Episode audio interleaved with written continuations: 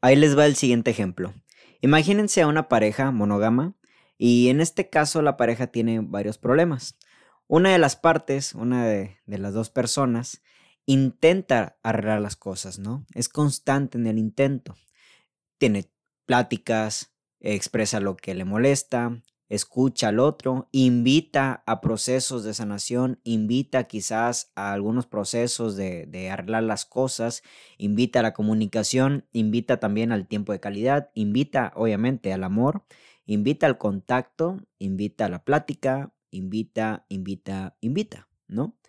Y la otra parte, eh, pues no empuja del todo, en ocasiones tiende a ser intermitente, tiende a ser una persona que a lo mejor este, no eh, da, muestras de cambio ante la situación que está pasando, pero vuelve a lo mismo. Mm, a veces como que está totalmente desconectado de la relación, de lo que sucede en la relación, totalmente desconectado, desconectada de la situación, del problema que aqueja la relación.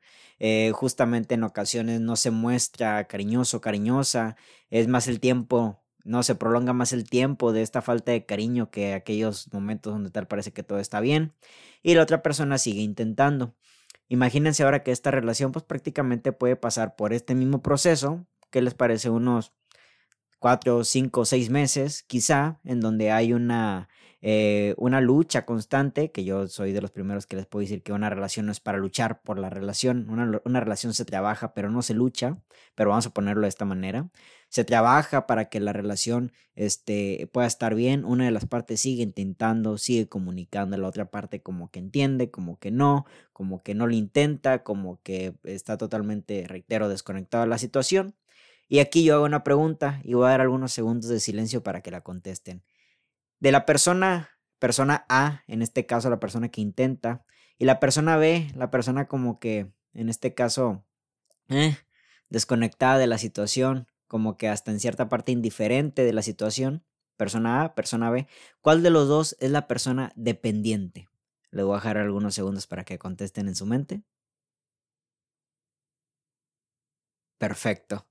Yo hasta hace apenas unos días mi respuesta es, pues la persona A es la dependiente. Si estás viendo que tus esfuerzos en este caso no están sirviendo de mucho, ¿por qué sigues ahí? Justamente estás intentando, estás comunicando y nada cambia. Sigue habiendo los mismos comportamientos, los mismos actos. Y bien dicen por ahí, y de hecho yo lo dije en, en un podcast anterior, si el carro no quiere ser puchado, no se pucha el carro, ¿no? Tal cual, si no quiere ser tirado, no se tire del carro. Así de sencillo. Hasta que me topé con un TikTok de la psicóloga, de la terapeuta y también especialista justamente de terapia en pareja, que tiene un libro fantástico que me encanta, que se llama Me quiero, te quiero. La terapeuta María Escaplés tiene un TikTok que se me hizo eh, fascinante, aunque obviamente aquí también he de aclarar que puse un ejemplo quizás muy extremista de varios meses de intento, intento y la otra persona indiferente, indiferente es una normalidad que tiende a pasar en muchas relaciones. Hay relaciones que llevan años, no solo meses, años intentando cosas y como que hay una parte que lo intenta, hay otra parte que no lo intenta eh, y todo este tipo de cosas, ¿no? Entonces, ella propone algo muy interesante en cuanto a la dependencia. Ella dice en este caso, ¿no? Eh, tampoco es de que, digo, su, su, su, palabra es valiosa, es una terapeuta de parejas, pero ella lo propone de la siguiente manera, lo voy a tomar como una propuesta.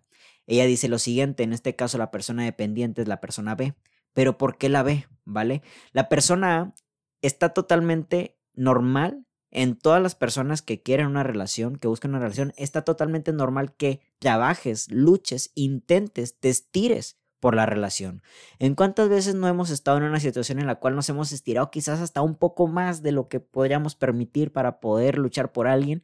¿Y todo por qué? Porque pues tenemos esperanzas, tenemos paz, tienes esperanzas, tienes paz, tienes, no, no paz, tienes eh, estas ganas, son justamente las ganas por querer que todas las cosas funcionen, ¿vale? Es totalmente normal que tú quieras que las cosas funcionen en tu relación y tú mismo y tú misma sabes que pues justamente puedes aportar lo suficiente, ¿no? En este caso, un gran porcentaje de tu energía y atención para que las cosas se arreglen, aunque claramente para que una relación, en este caso monógama, funcione, tiene que haber de las dos partes, pero es totalmente normal que tú luches, que tú intentes, que tú busques, ¿vale? Que tú propongas, en este caso, áreas, espacios de, para poder arreglar las cosas, porque justamente eso es lo que hace una persona que quiere, que busca, ¿vale?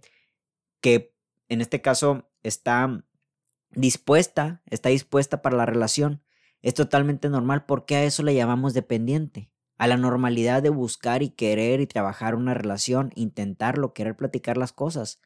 De hecho, y esto es el buen punto que dice ella, la persona dependiente es la persona que sabe que a lo mejor ya no quiere estar ahí, que sabe que sus actos están afectando la relación, que saben que no es íntegro, no es íntegra, que sabe justamente que ya está cansado, está cansada, porque no le alcanzan las fuerzas, ¿vale? Y aún así, sigue estando ahí cuando justamente no quiere trabajar, sigue estando ahí. Yo les propongo el siguiente ejemplo. Imagínense que ustedes están en un trabajo, en este caso son jefes, y tienen a dos empleados.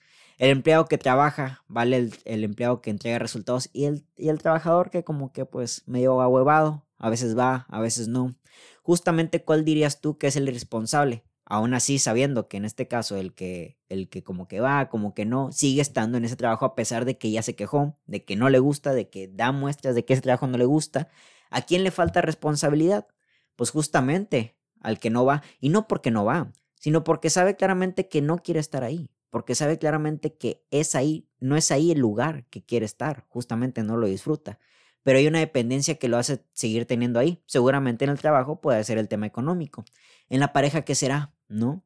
Esta es otra perspectiva de la dependencia, porque yo creo que también en ocasiones nos podemos juzgar a nosotros mismos como dependientes. Yo también lo hice y es totalmente válido, reitero, porque hay, sí hay acciones en las cuales ya luchamos, nos estiramos de más por una relación.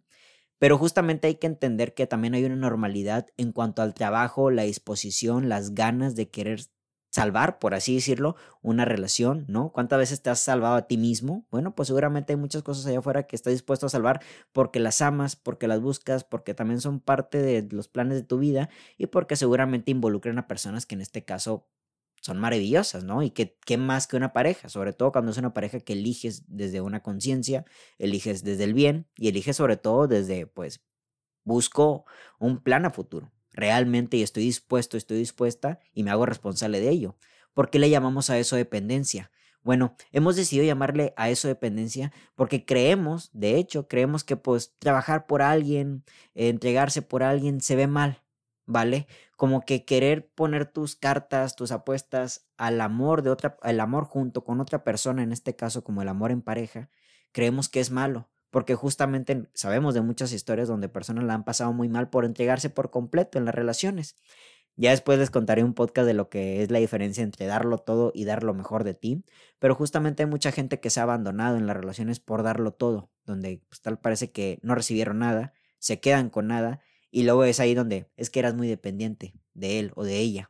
Hay que cambiar un poquito la perspectiva, sobre todo porque desde que nosotros nombramos a este tipo de personas como dependientes, no les damos la oportunidad de que ellos también evalúen la idea de que pues quizás aquí no es, ¿saben? Porque cuando estás luchando por una relación, justamente sabes, ¿vale? Sabes que la otra persona te puede aportar algo bien, ¿vale? Porque justamente en la parte cuando recién se están conociendo, en la parte del enamoramiento, en la parte pues rosa de luna de miel de la pareja, pues todo iba chido, ¿ok?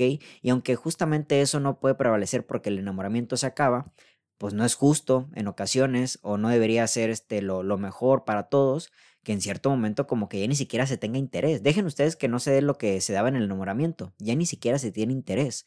Eso es normal en el sentido, reitero, de una persona que no quiere estar ahí, ¿vale?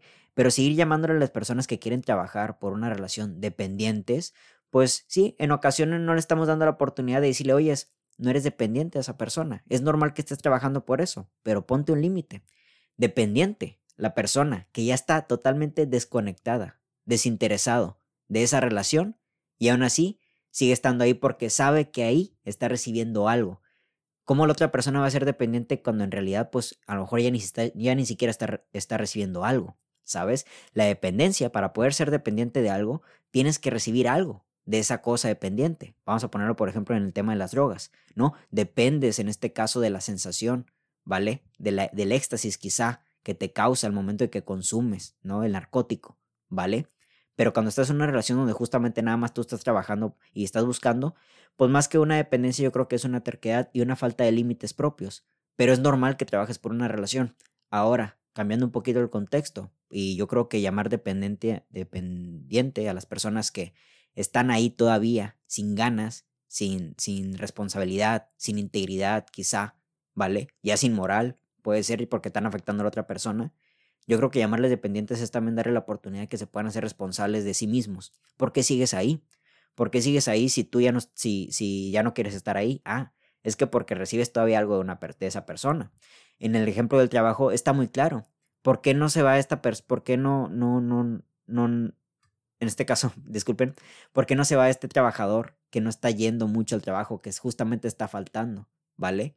Que está siendo intermitente en sus esfuerzos, que un día va, otro día no va, que se queja mucho de su trabajo, que constantemente está este, eh, dando a entender que ahí no es feliz, ¿vale? Con sus actitudes, con sus palabras, con sus intermitencias.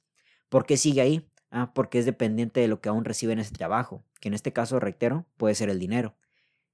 La dependencia tiene que tener algo de recibimiento. Y yo creo que es totalmente normal que quiera luchar por una relación. ¿Vale? No es justo que llamemos dependientes a las personas que trabajan por una relación, que buscan, que intentan. Reitero, es también necesario ponerse sus límites, saber hasta dónde puedes estirar y no estirarte más allá, porque ahí sí ya de plano, ¿vale? En este caso te puedes abandonar, pero no se trata de dependencia. ¿Cómo vas a ser dependiente cuando justamente no recibes nada de ahí? ¿Vale? Y en la otra cara de la moneda, hay que empezar a llamar dependientes a las personas que justamente ya han dicho desde todos los medios que a lo mejor ya no quieren estar ahí, pero no tienen el valor, en este caso, de despedirse a sí mismos, ¿no? En este caso, como el trabajador, de renunciar. ¿Por qué no quieren renunciar? Porque ellos sí siguen recibiendo el trabajo, el intento, el amor, el cariño normal de alguien que te quiere, de alguien que te ama. Así que, con este ejemplo de María Escaples, yo creo que ha cambiado un poquito mi perspectiva de quién es y cómo identificar una dependencia, ¿vale? Está claro que tú puedes ser dependiente cuando justamente recibes algo de otra persona, algo de un narcótico, algo de una sustancia, ¿vale? Y ya no puedes dejarla, aún así, de que te hace mal, ¿ok? Y es prácticamente lo mismo que ocurre con las personas que ya no trabajan por una relación y ya saben que ya no quieren estar en esa relación, pero siguen ahí. ¿Por qué? Porque siguen recibiendo las mismas dosis de la sustancia. Deja de dar tú, entre comillas, dependiente y a ver, y a ver dónde quiere jalarse el carro en este caso. La dependencia es algo que justamente nos puede dañar mucho en las relaciones humanas, sobre todo en la pareja, pero también es necesario saber identificar, en este caso, quién es el de la dependencia, ¿vale? Y desde ahí corren responsabilidades. Después de todo, aunque una relación es responsabilidad de dos, la vida plena, la paz y el amor es responsabilidad de nada más uno. Y tú, ante esta idea, A o B es dependiente. Mi nombre es Héctor Mario Molina y que tengan todos bonita noche. Hasta la próxima.